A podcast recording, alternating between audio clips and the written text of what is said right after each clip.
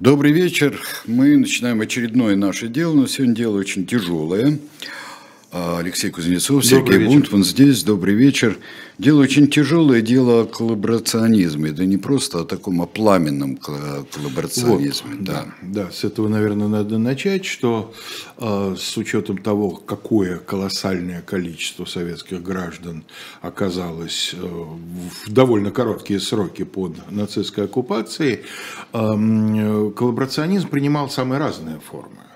И у нас, кстати говоря, это до сих пор, наверное, одна из самых неисследованных тем, касающихся... Хотя, Хотя вот э, стараниями нашего замечательного друга и прекрасного историка Олега Будницкого и тех, кто да. с ним работал, опубликованы и дневники а тех, кто находился раскрывается, на оккупированной территории. Да. И замечательные вот проекты, так сказать, ребят, которые брали интервью в 90-е годы у людей, прошедших там через войну в разных ее формах, там в том числе и воспоминания тех, кто находился на оккупированной территории, как-то был связан с подпольем и, конечно, о партизанском движении, но вот до сих пор все, что связано с тем, что происходило на оккупированных территориях, будь то подполье, будь то партизанское движение, будь то коллаборационизм, э, ну, в общем, ну, значительно Причем и между подпольем с партизанским движением и активным коллаборационизмом таким вот э, существует огромное поле нюансов.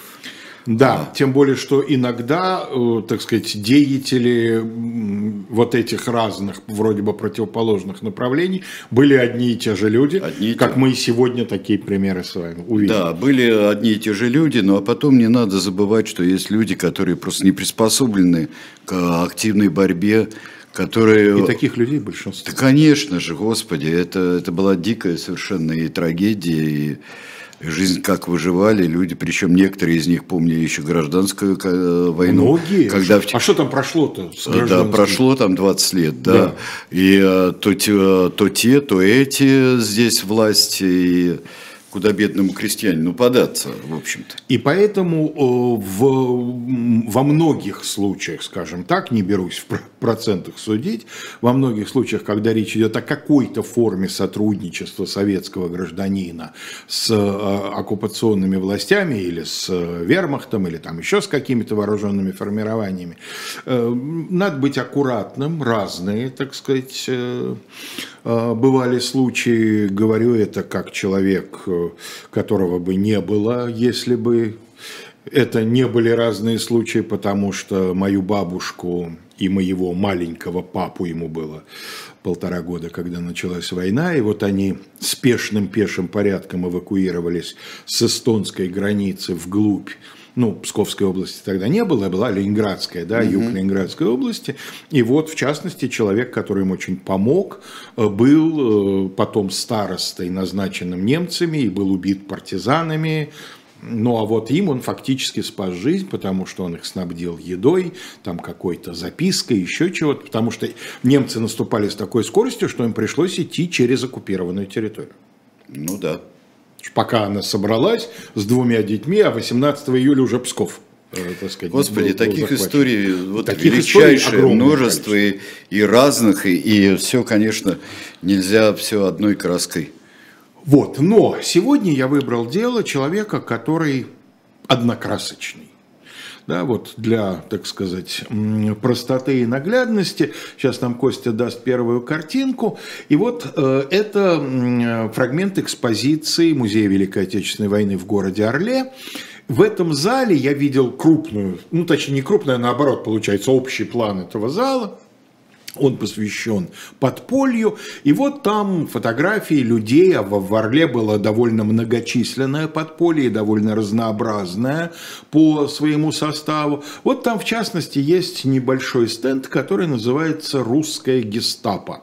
Это, естественно, неофициальное название, э, но именно так жители Орла называли вот это вот учреждение, которым руководил Михаил Иванович Букин. Ну и э, я думаю, что, э, так сказать, те, кто нас смотрит, они текст самостоятельно почитают, а я пока буду рассказывать. Значит, Орел был взят в начале октября 1941 года, взят войсками ударно наступающей второй танковой группы, это знаменитый маневр Гудериана, да, и сам Гудериан в своих мемуарах вспоминает это так.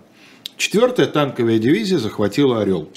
Это дало нам возможность получить хорошую шоссейную дорогу и овладеть важным железнодорожным узлом и узлом шоссейных дорог, который должен был стать базой для наших дальнейших действий. Захват города произошел для противника настолько неожиданно, что когда наши танки вступили в Орел, в городе еще ходили трамваи. Эвакуация промышленных предприятий, которая обычно тщательно подготавливалась русскими, не могла быть осуществлена. Начиная от фабрик и заводов и до самой железнодорожной станции, на улицах повсюду лежали станки и ящики с заводским оборудованием и сырьем. При том, что Гудериан брал немало городов, у него было с чем сравнить, да, вот эта вот обстановка, явного неожидания такой скорости падения города, вот она его, обратила его внимание на себя.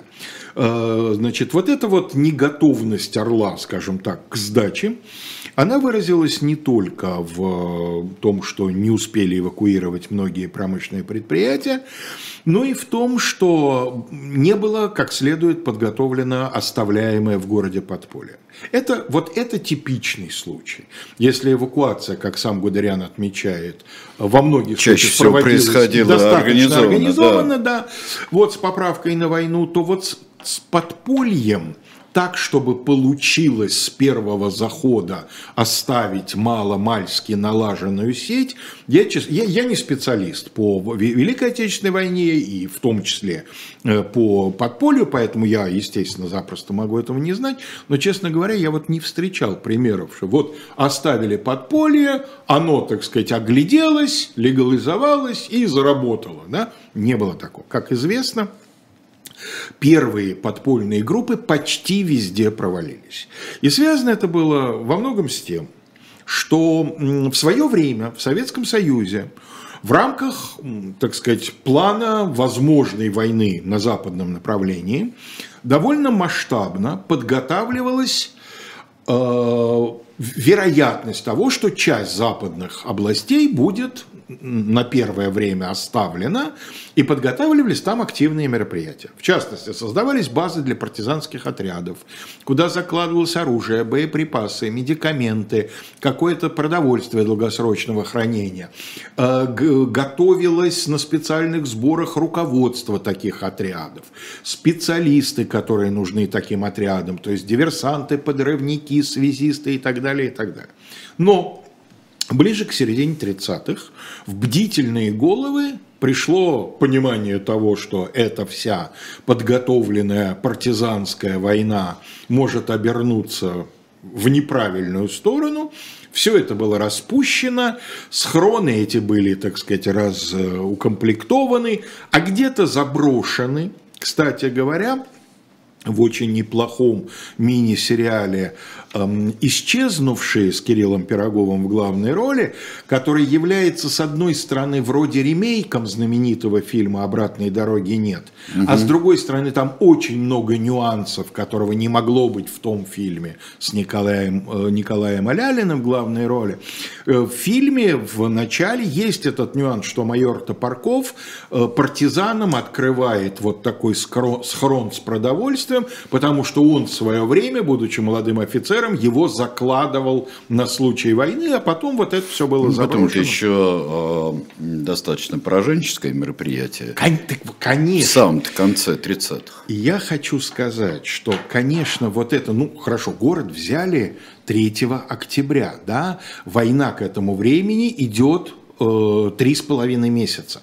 Э, ну, понятно, что подготовить квалифицированное подполье за это время нельзя, да, если начинать с нуля, но, по крайней мере, как-то продумать связь, э, людей как-то друг с другом соединить с соблюдением там норм конспирации и так далее, мне кажется, можно – но дело в том, что я прекрасно себе понимаю, что любой руководитель местный, партийный или советский, или, да, который начал бы этим заниматься, скажем, в июле 1941 года, Тут же собственное э, Орловское НКВД за ним бы и пришло, как за пораженцем, трусом, паникером, приказ 270 и так далее, и так далее. А, я имею в виду августовский приказ 41 года. И э, в результате Орловское подполье, как и в других городах, было разрознено, не имело нормальной связи с большой землей и так далее, и так далее. А тем временем немцы организуют, э, значит, оккупировав Орловскую область, организуют э, русскую администрацию. Мы в какой-то передаче, думаю, что посвященной Тоньке пулеметчице. Думаю. Скорее всего. Но дело в том, что у нас было еще несколько передач, связанных с коллаборационистами, может, еще где-то. Значит, э, мы говорили о том, что какого-то единого стандарта казалось бы, немцы, да, вот уж где наоборот должна быть полная противоположность и полный, так сказать, орднунг, да. Но и у немцев орднунга в этом вопросе не было. Потому что вопрос о том, в какой степени полагаться на местное население в организации Ноис Орднунга, какие функции можно передать, в какой степени эти функции можно передать, как должен осуществляться контроль немцев над назовем это условно русскими, да, ну или советскими правильнее. Вот эти вопросы как-то единообразно решены не были. И это во многом было оставлено на усмотрение сначала войскового фронтового командования, когда война, так сказать, фронт приблизился и там только что прошел, а затем, по мере того, как это становилось все более глубоким тылом, это переходило в распоряжение комендатур и прочей тыловой администрации. И сегодня уже можно утверждать, что в разных областях очень по-разному это дело было налажено. Да? Где-то э, вот этим коллаборантам да, из числа коренного населения доверяли только самые примитивные исполнительские функции, а где-то э, предоставлялось довольно широкий простор для инициативы и оказывалось довольно значительное доверие. И вот обращает на себя внимание, что второй случай широкого такого оказываемого доверия, он как-то так вот в полосе группы армий «Центр». То есть похоже, что фон Клюге, в 1941 году это он. А это военные занимались или вот там пока партийные? фронт еще ушел не очень далеко, этим занимаются военные фронтовые. Дальше этим начинают заниматься различные тыловые службы. Вот здесь уже подключается Езды. служба безопасности, естественно, и так далее. Вот там, где э, появляются гауляйтеры, как скажем, да, там Кох, да, или... Но это партийные. Это партийные назначенцы, но дело в том, что Орловская область, как чисто русская в немецком, так сказать, видении, там ГАУ не образуется. И там, кстати говоря, гестапо не действует, там действует другая структура, которую, правда, в 1942 году подчинят гестапо. Там действует ГЕФЕПО. Это? Есть такое. Э, и я проверил, я на самом деле... Полевая полиция? совершенно верно. Гехайме Фельдполицай. Да. Она э, до конца 41 года подчинялась военным и выполняла функции такой полевой военной жандармерии или там контрразведки и так далее. В начале 42 года по ведомственному логике ее подчинили значит... Э, а раньше она была армейского управ... подчинения. Да, а теперь она четвертое управление РСХ, так что, в принципе, это гестаповское подразделение, но вот они такая вот, так сказать, эм, их задача – если гестапо в значительной степени занималась внутренней контрразведкой, да, и так сказать, поэтому в основном действовал на территории Рейха, хотя на территориях им оккупированных тоже, но не так активно, то эти в основном это вот полевая контрразведка, полевая жандармерия. Поэтому что в основном им ставится в качестве задачи? Это э, борьба с партизанами, с подпольем и, естественно, окончательное решение еврейского вопроса, для чего требуется выявление граждан еврейской и приравненных к ней, к национальности. Я посмотрел кое-какие документы по этому ГЕФЕПО. Туда в основном когда ее формировали, эту полицию, в основном направляли сотрудников э, не СД, а криминальной полиции. То есть нужны были сыщики, нужны были опера, да, такие вот безразличные, но хорошо владеющие профессиональными навыками розыска, создания агентуры, да, вот это вот все. И вот не случайно, в общем, сравнительно недалеко от Орла находится Локотская республика. Вот о ней мы точно говорили, когда речь шла о Тоньке пулеметчице.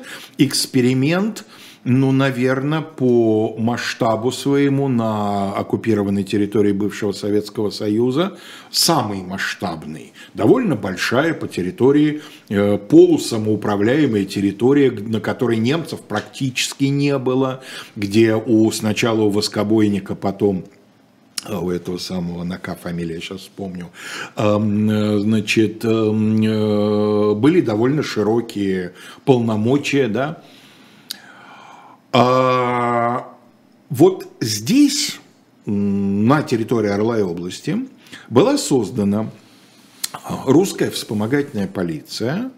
Причем интересно, э, я почитал кое-какие значит, документы по ее оргштатной структуре. Совершенно очевидно, что воссоздавалась организационно-штатная структура до революционной полиции. Город Орел был разделен на три части – Угу. Каждая часть возглавлялась частным приставом. У частного пристава были, соответственно, в распоряжении полицейские в форме, как говорится, городовые и будущники. Да? Ну, насчет формы мы сейчас посмотрим. Кость, дайте нам, пожалуйста, следующую картинку. Здесь мы э, видим одну из немногочисленных фотографий э, нашего главного, в кавычках, сегодняшнего героя Михаила Букина, но это он при аресте, это он в 57 году, ему здесь 60 лет, тогда он был, конечно, моложе. Кость, дайте, пожалуйста, следующую. Вот, это э, фотография, показывающая как раз вот осень 41 года, вступление э, немецких войск в э, Орел. Костей, простите, что я вас беспокою, еще одну. Сейчас мы доберемся до нужной мне. Э, вот. вот это один из вариантов того, как выглядели вот эти самые вспомогательные полицаи. Ну, как мы знаем, да, белые повязки, да. Белая повязка главная, потому что где-то они носили прямо вот форму. Да? Черная форма с большими э, желтыми, э, как правило, отворотами э, у куртки, с такой вот, э, значит, э, кепи с козырьком, да, с ремнем, там иногда даже с портупеей. Но очень часто, особенно в начале войны, Э, это были люди, э, главным отличительным признаком которых было, была вот эта белая повязка, повязка, как правило, с надписью «полицай», отсюда и название, да, они были вооружены, как-то, по крайней мере. Ну и у них там были какие-то аусвайсы для того, чтобы их могли проверить свои же, разумеется, mm-hmm. да. Предъявлять, так сказать, местному населению эти аусвайсы им было не нужно. У них и так все на лице было написано. И поскольку копировалась эм, э, оргштатная структура дореволюционной полиции, то, как в любом уже, уже в начале 20 века, почти в любом крупном городе, было создано сыскное отделение, то есть на более современный лад уголовный розыск. И вот именно в этом сыскном отделении довольно быстро и оказался наш герой Михаил Букин. Он 97 -го года рождения. Он уроженец Орла. Его отец был э, хорошо известным, э, так сказать, в Орле человеком. Он был купец первой гильдии. Э, надо сказать, что Орел вообще город купецкий. А, связано это с тем, что когда-то начинавшийся, как там крепостица, э, сначала пограничная литовская, потом русской засечной черты на границе Дикого поля и так далее, город потом, когда все дальше и дальше границы империи отодвигались на юг и юго-запад, город превратился в важный пункт на торгово-снабженческом пути – вот э, по дороге через Курск, Орел, Тулу в ту же самую Москву гнали гурты скота, везли хлеб с щедрого юга на север, да. Довольно рано по этому направлению проложили железную дорогу, а это превратило Орел в важнейший железнодорожный узел, вот и Гудериан об этом упоминает. И в результате Орловское купечество было многочисленным, мощным, капиталистым. Вот в такой семье значит, рос э, Букин. Он э, закончил э, школу, закончил коммерческое училище, поехал поступать в Киев в коммерческий институт, и тут грянули всякие хренации. 17 год. Будет еще одна надежда у него и его семьи мелькнет. На суде одна из свидетельниц, которая давно и хорошо знала семью Букиных, а, будет приводить такой рассказ, ну, подлинности мы проверить не можем, но вот, по крайней мере, из ее показаний на суде, а, когда ушли немцы по Брестскому миру, да, закончилось все, Германия проиграла войну, и вступили войска э, белые юга России, то у своего, когда они им парадным маршем проходили через город Орел, это же практически максимум Деникинского наступления. 19 год. Вспомним фильм «Адъютант его превосходительства», да, остановили их между Орлом и Тулой.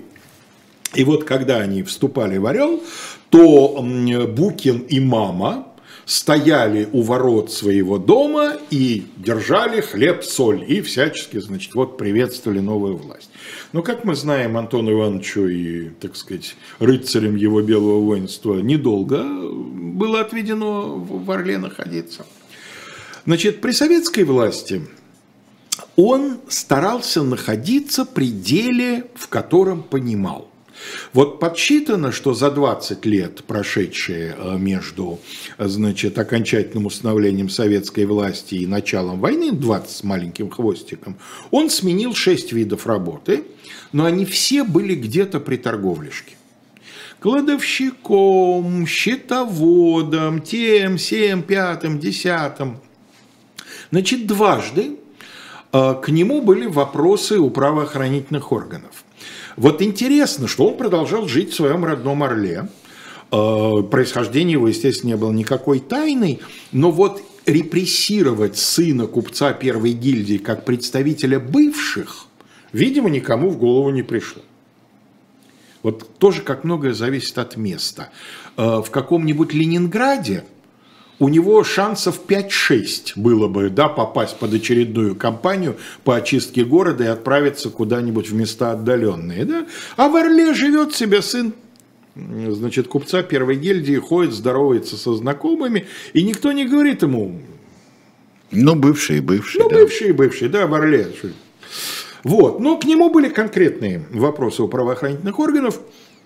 Значит, э, в начале 30-х годов он попал под валютную статью.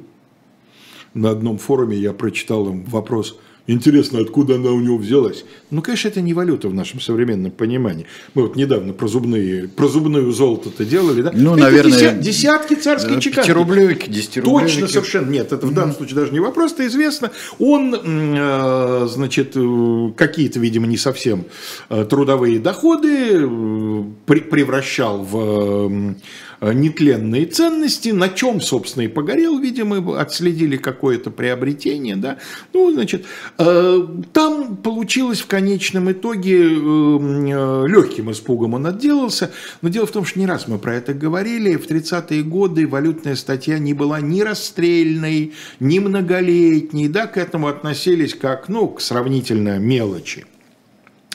А, если ты не от иностранной разведки якобы получал эти деньги, а просто ты обычный, так сказать, спекулянт, да, то и там три месяца он, по-моему, отсидел. А вот перед войной он отхватил уже два года, там нельзя разобраться в этом случае, виноват, не виноват. Дело в том, что он получил эти два года, значит, он был материально ответственным лицом Орловского хлебобулочного комбината, по-моему, или что-то в этом роде, э, где-то для ремонта достал какие-то трубы, по-моему, в Брянске, и вот эта вот сделка была признана там незаконной или что-то, то есть он выступал как снабженец. В советское время снабженец практически всегда ходил где-то по краю закона и понятий, да. Так что вполне возможно, здесь он как раз себе в карман ничего класть и не собирался, но вот попал под очередную кампанию по борьбе с там бесхозяйственностью или не знаю, как она. Одним словом, начало войны он встретил в Гомеле, в тюрьме, поскольку дали ему два года за вот эти вот, значит, художества. Ну и здесь, что называется, повезло, прости господи, за цинизм. Э, Гомель бомбить начали в самые первые, даже не дни, а часы войны, да, значит, э, в том числе разбомбили Гомельскую тюрьму, охрана разбежалась, ограда была разрушена, и гомельские сидельцы просто разошлись. Да, ну вот э, здесь такой переходная э, черта, вот за которой начинается другая биография. Другой Букин. На да, самом деле абсолютно тот же да, самый. Друг, ну, тот же самый, но в других обстоятельствах. Да. И мы сейчас э, через э, минутку мы продолжим.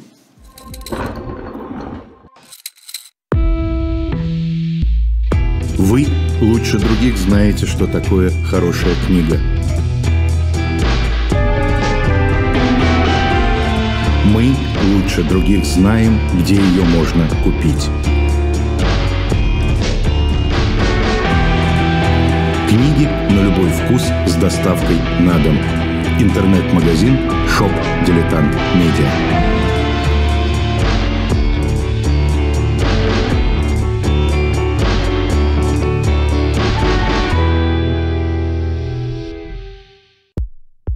У нас есть парадоксальная ситуация – это непросто, потому что останется в истории. Ну, Владимир Борисович, вы прям как ребенок. У вас есть лучшие средства обороны? Нету.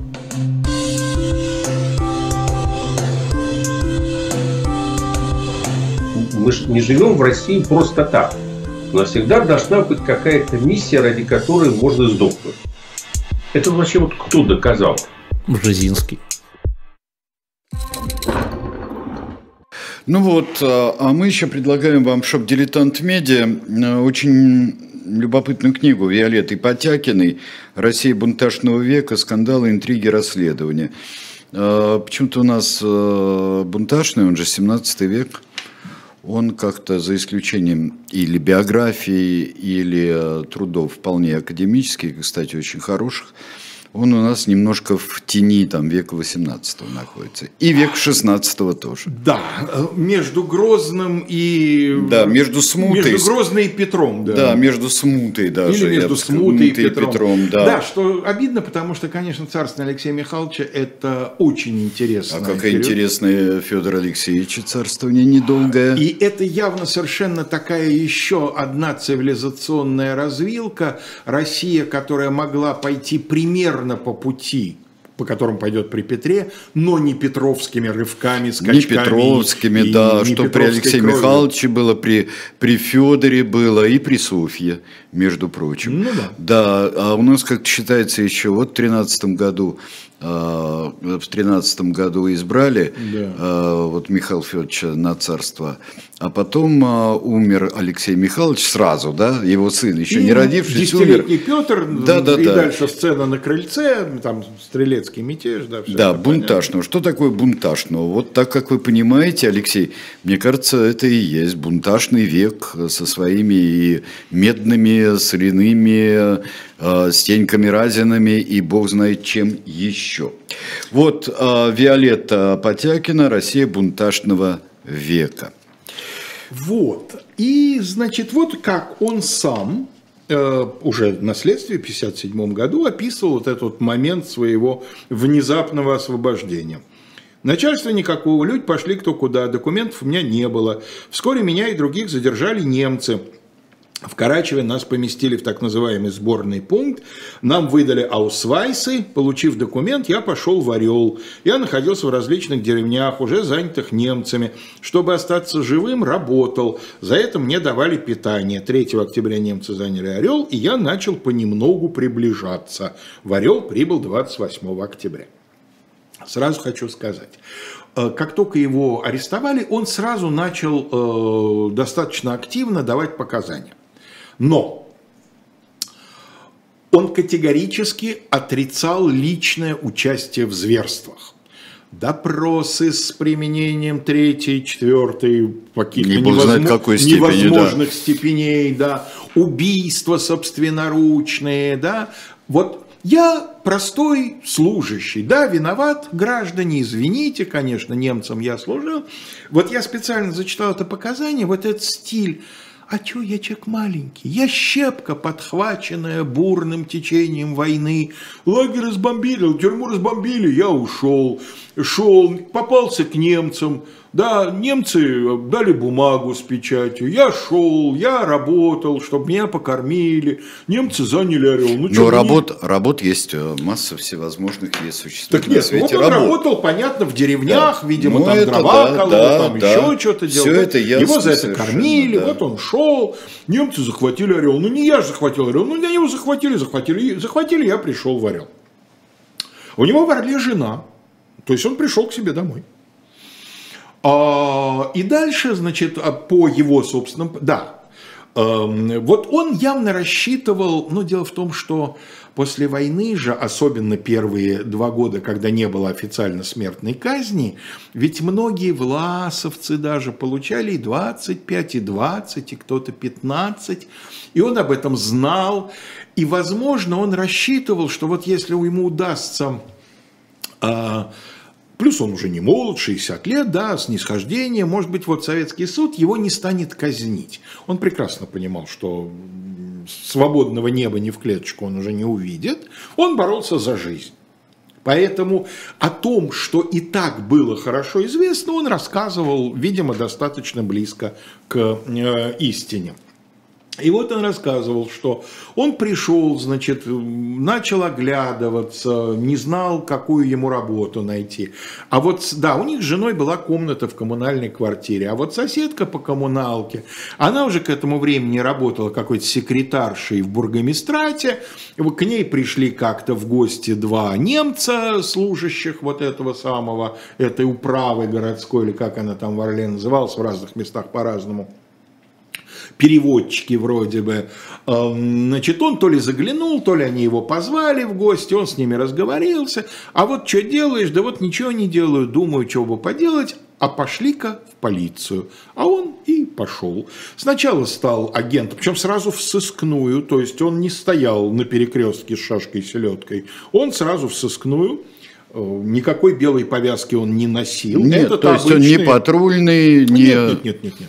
Его сразу агентом в сыскную полицию, довольно быстро он стал старшим агентом. Вот интересно, никогда в жизни, насколько можно судить, человек, не имевший никакого отношения ни к сыскному делу, ни вообще к полицейскому делу, судя по э, всему описанию вот его деятельности – в этом качестве, оказался буквально прирожденным таким вот полицейским, потому что при всей омерзительности того, что он делал, он это делал достаточно эффективно. И немцы это, видимо, быстро оценили, потому что в конечном итоге он эту сыскную полицию возглавил, и превратил в печально знаменитый, в Орле много было всяких немецких учреждений, в том числе и такого контрразведывательно-антипартизанского плана, превратил в очень эффективный инструмент. Ну, что говорить, к моменту освобождения Орла Орел меньше двух лет был в оккупации, да, август 43 -го года, первый салют, его уже освободили. К концу его деятельности э, сыскное отделение Э, насчитывало более 150 человек, из которых несколько десятков были сотрудники, а остальное всякого рода сексоты, добровольные помощники. А чем занимались? Потому что вполне уголовщина вполне существовала. И на оккупированной территории. существовала. Она и, везде всегда существует. И по их, так сказать, эм, уставу, скажем так, они должны были ею заниматься. Но дело в том, что уголовщиной такой вот уличной, там, у торговки на рынке что-то сперли. Занималась вот эта полиция, которая с повязками. Угу. Значит, уголовщиной, которая убийство и что-то такое, особенно если... Но это, они, по идее, должны сделать. Если немецких офицеров или солдат, это вот та самая... Ну, фельдполицай, да. Да, значит, э, фельдполицай. Судя по всему, он периодически чистой уголовщиной занимался, но в основном там, где это соответствовало его личным интересам. Ну, например, э, на следствии некоторые свидетели э, показывали, что важным источником пополнения его благосостояния была непримиримая борьба с самогонщиками. То есть он, похоже, просто всех, так сказать, мало-мальски заметных орловских самогонщиков крышевал. Они ему, соответственно, со своей душеполезной деятельности отстегивали. Потому что когда он будет бежать с коллегами от наступающей Красной Армии, им удастся получить у германского командования товарный вагон для эвакуации на Запад. Так вот, э, по показаниям, кстати, одного из коллег, отловленного тоже э, еще раньше, треть вагона – это было барахло, принадлежащее конкретно Букину. А две остальные трети – это люди со своим имуществом и так далее. А треть – это вот там, не знаю, мебель, видимо, еще что-то. Но не драгоценности же треть вагона. Хотя драгоценности он, конечно, тоже с собой тащил, и они у него, конечно, тоже были. Значит, две основные э, его, два основных занятия – это большевики, большевистская агентура, подполье, да, Партизаны, значит, партизаны были в Орловской области, конечно, не так много, как в Брянской или даже там, или в Белоруссии, Смоленской, то есть в лесных. В Орловской области таких уж гигантских лесов-то нету, особенно в центре и на юге. Вот. Но партизанские отряды были там, э, но в Орле было довольно разветвленное подполье. Я не могу сказать, что оно было мощное. Оно было довольно многочисленное, но вот оно было децентрализовано, какого-то единого штаба руководства не было. С одной стороны, может быть, это его в каких-то ситуациях и спасало, то, что это не была единая структурированная организация, и когда э, немцы обрубали какой-то какое-то ответвление, да, э, то не могли получить информацию о других. В основном это были люди, которые действительно по своей инициативе боролись с немцами. Э, есть несколько книг, написанных местными краеведами, дай им Бог здоровья тем, кто жив, потому что многих уже нет просто на этом свете, где описывается вот на меня, например, произвела впечатление история человека по фамилии Жарес – на самом деле он, конечно же, не Жарес, но вот он был молоденьким бойцом Красной Армии в гражданской войне, где-то там на Севаше, на Перекопе был ранен, лежал в госпитале, э, там что-то прочитал про Жана Жареса, и так ему вот это все понравилось. Стал Жаресом, взял, да. да. Вообще он Комаров, если не ошибаюсь, его фамилию взял. После, э, значит, гражданской пошел учиться, выучился, стал учителем истории, потом директором школы. И вот директором школы был до октября 41 года.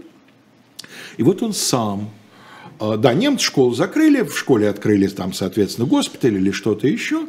И вот он сам, устроившись работать эм, на аэродром каким-то подсобным рабочим там и так далее. Вот он создал организацию, вот эта организация, значит, занималась там всяким мелким вредительством э, при авиации, собирала сведения, искала какие-то каналы, как бы эти сведения передать, потому что у них информация-то накапливалась эм, немало достаточно ценной.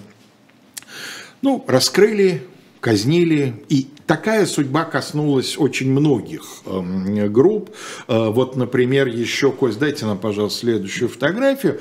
Э, значит, следующая фотография, я ее нашел на нашем любимом сайте PostView но, к сожалению, нет более крупной. Вот улица, и где-то ближе уже к э, второй половине этой улицы, дальней от нас, э, в доме номер 51, а по другой версии в доме 53, а может быть оба дома принадлежали вот этой сыскной полиции, вот находилась... Э, Это значит, вот по этой, которая э, прямой улице, где церковь стоит, да?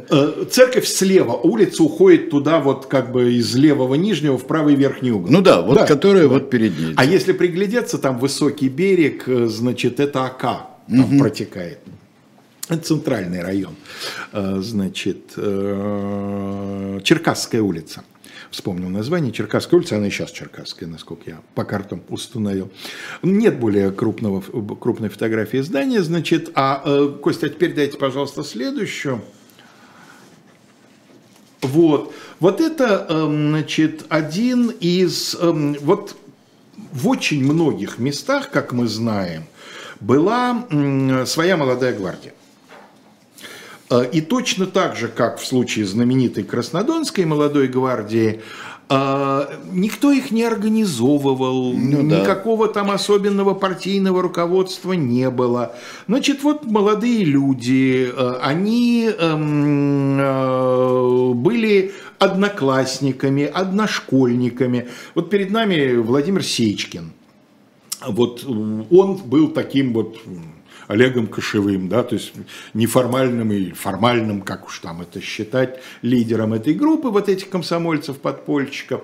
Но вот в отличие от краснодонских, которые, видимо, все-таки не смогли установить никакого контакта с партийным подпольем. Несмотря на это... советы Фадееву, как переделать книжку. Да, да, да, да, да. Это Фадееву пришлось изобретать.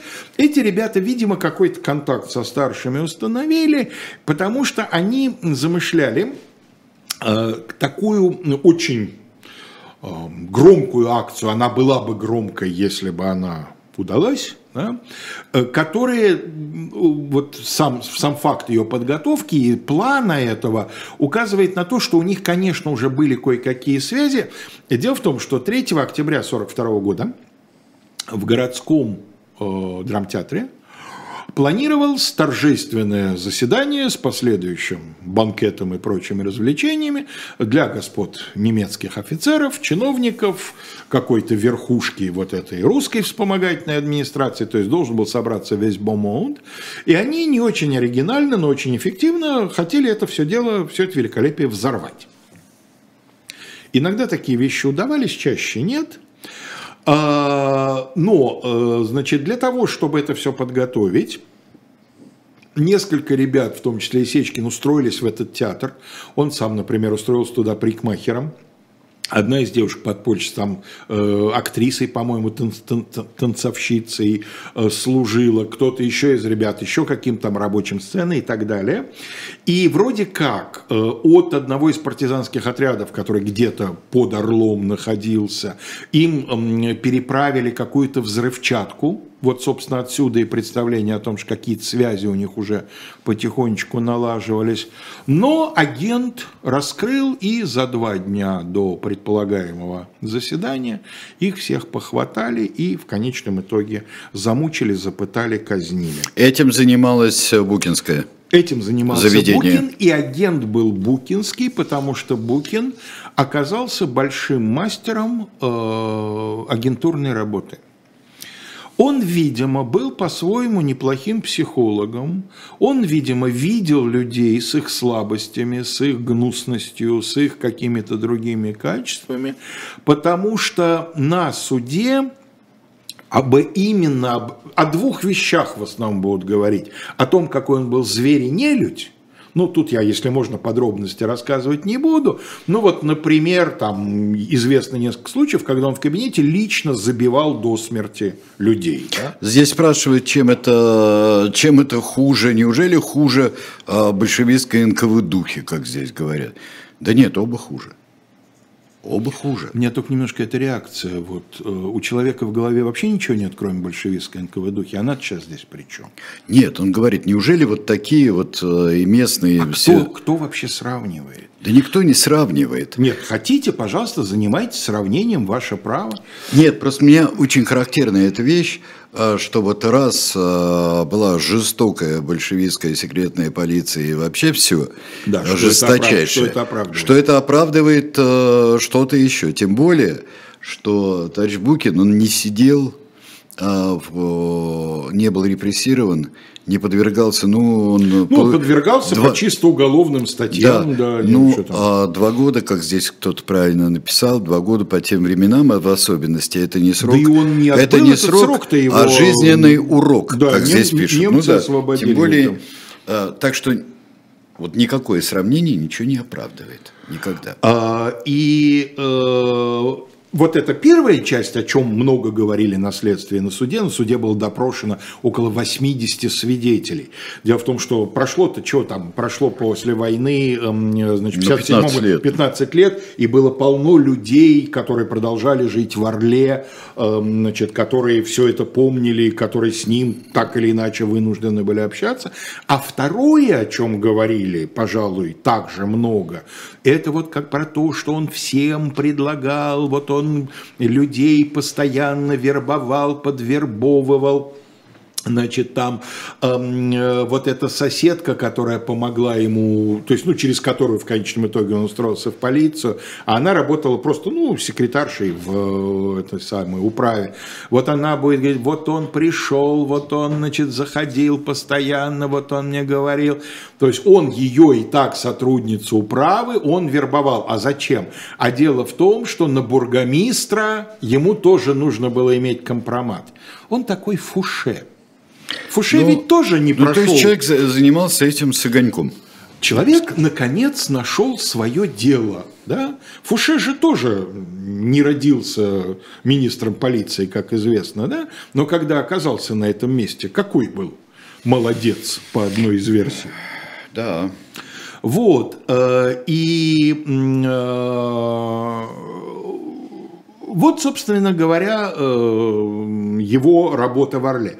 А дальше Красная Армия, значит, после, в ходе, точнее, Курской битвы, подошла вплотную к Орлу, э, значит, э, немцы, видимо, его ценили. Он к этому времени уже был награжден немецким орденом специально, ну, это такая аналог Железного Креста, но восточным сотрудникам Железный Крест не давали, да, это для своих, а для них вот был специальный знак такой, но тоже такая вот почетная высшая, можно сказать, награда.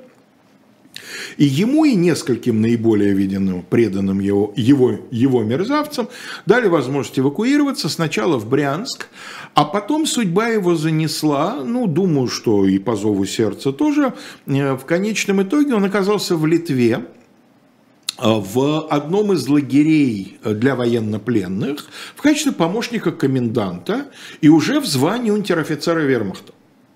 То есть он сумел просочиться, вот не Хиви, не Хильфсвиллиги, вот эти помощники, да, вспомогательные всякие части, а он, что называется, уже в штате. В результате он эвакуировался в Германию, когда и Прибалтику начали, значит, освобождать. Там, правда, почему-то он службу, именно службу не продолжил.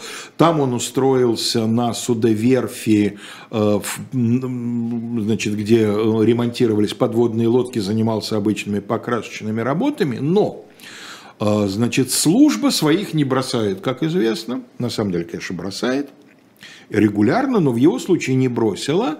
Когда встал вопрос о том, что уже все и надо решать кардинально, делать бы жизнь с кого, ему и его жене организовали посадку в концлагерь перед самым освобождением, для того, чтобы они, освобожденные как, значит, э, узники фашизма, имели возможность. Он в результате ну, видимо, пройдя какую-то фильтрацию, какую-то проверку, но, видимо, пройдя ее благополучно, он накинул себе лет немножечко, немного, 6, по-моему, 91 -го года он будет числиться, Значит, сохранил себе фамилию, имя, имя, отчество настоящие. Ну, видимо, сочтя, что Михаила Ивановича и Букиных можно катками солить, да, тем больше возвращаться в родной Орел он, естественно, не ну, собирался. В чате Букин пришел, ой, я услышал, да, конечно, фамилец, да. Почти как Кузнецов. Вот. Эм, и значительно больше, чем Бунтманов. И, к сожалению. И, не, я не хочу обидеть славную, славную фамилию Букин. Вот, извиняюсь, заигрался. Значит, и он э, придумал себе, вот что он делал. Якобы перед войной он два года тяжело болел малярией, отсюда, значит, не попал в эти самые в ряды вооруженных сил, а во время войны, значит, он в тылу работал в каком-то санитаром в каком-то эвако-госпитале, где-то в Моздоке, там еще что-то. Одним словом, Кость, дайте нам, пожалуйста, следующую картинку. Там будет еще один подпольщик. А, среди прочих, э, так сказать, раскрытых дел, которые при, при, принесли Букину славу среди немецкого командования и коллег, была организация внутри самой полиции. Да, значит, вот я говорил, что бывали люди, которые совмещали, что называется. Ну да. да? А, вот, э, значит, перед э, нами человек, который был заброшен, специально заброшен в Орел. Э, он не был штатным сотрудником госбезопасности, более того, эм, эм, его отец был расстрелян в свое время советской властью по политическим соображениям. Э, он Орловский, его фамилия Челюскин. Его отец был дворянином, и э, мать продолжала жить в Орле, а он сам попросился, когда началась война, вот на эту работу. Он актер по профессии. И вот его забросили для интенсификации подпольной работы в Орле. Ему удалось устроиться э, на канцелярскую должность паспортистом в полицию, и там он то ли завербовал, то ли они сами как бы уже вот нуждали связняка, аж начальника полиции Головко, не сыскной, а всей вот этой вот, да, которой формально подчинялась сыскная, она была одним из отделов. Хорошая должность э, и хорошее место, и паспортный отлично, стол конечно, великолепное. Конечно, да. отлично. Это как э, тот же самый э, Клеточников, э, э, народоволец в, в полиции. Не нужно быть начальником. Нужно сидеть на архиве, на картотеке, на, на телетайпе, да, в зависимости от эпохи. Да. Ну вот тоже агент раскрыл, доложил и, так сказать, за него, в частности, вот эту медальку-то Букин и получил. Кость, дайте нам, пожалуйста, следующую картинку. А, Не вот. зря он везде агентуру заводил. А, и через жену свою и так далее. Везде. Вот советский паспорт. Это ну, уже да. э, паспорт, вот там видно, что он выдан в 50-м году. Вот. Но это тот, который, чья обложка стала обложкой литпамятника. Да, да, да, да, да, да. Вот. А, значит, и устроился в Днепропетровске, ныне Днепре, на тихонькую должность. Он был сторожем, охранял стройку. Его искали. Вот его искали адресно. Он был один из тех коллаборантов. Большинство же как? Большинство попадали в сеть, потому что кто-то узнал, кто-то увидел, человек где-то прокололся. Ну, да. Он был одним из тех. Когда вплоть до нынешнего времени охранников узнают, да? Он был одним из тех, на кого сразу после войны была заведена папочка и кого разыскивали целенаправленно, вплоть до того, что э, там в конце 40-х всполошились, метнулись где-то в Белоруссии, о, всплыл Букин, примчались, человек как две капли воды на него похожий, но не он. Вот его искали. А он устроился на стройку сторожем. Э, очень часто пишут, что он был вахтером в общежитии. Нет не был. Он был, э, общежитие действительно было у этой строительной организации. Его взяли на месте вахтера. Дело в том, что когда в 1957 году значит, на него все-таки вышли, то брали его следующим образом.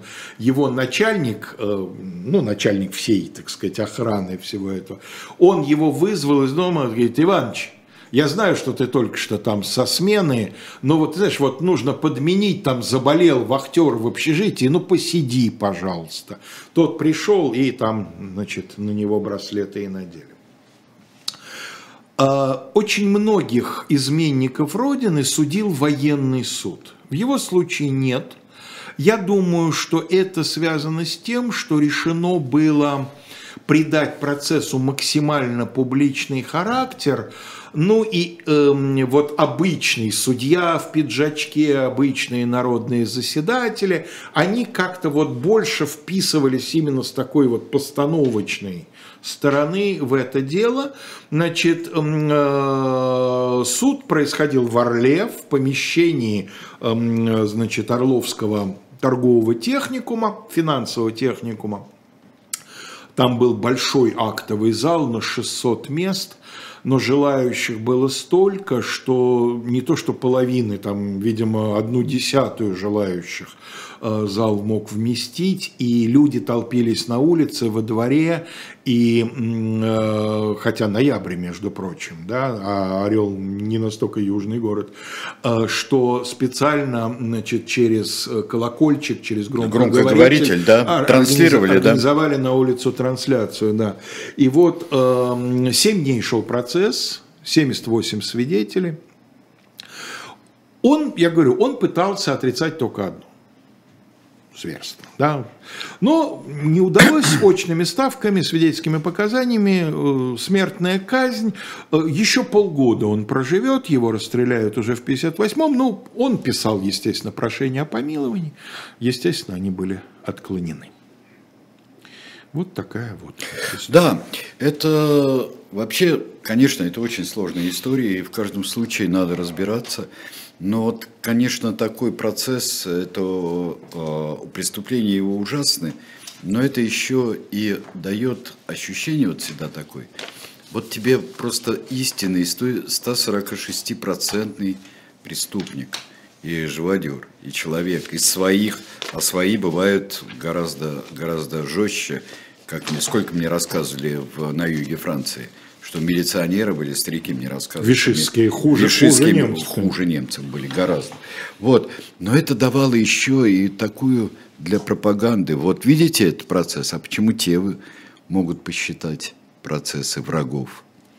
Не Понимаешь, это, это потрясающий клубок, конечно, и в котором клубок. мы живем до Но сих все равно пор. это история про возмездие. Это история про возмездие. И, конечно, он очень нагло себя вел, я бы сказал. Нагло, но при этом умело. Умело, да. Вот, вот такая история. А, мы с вами встречаемся и в следующий четверг э, теперь, 18 часов, на канале «Дилетант», на который совершенно не вредно подписаться.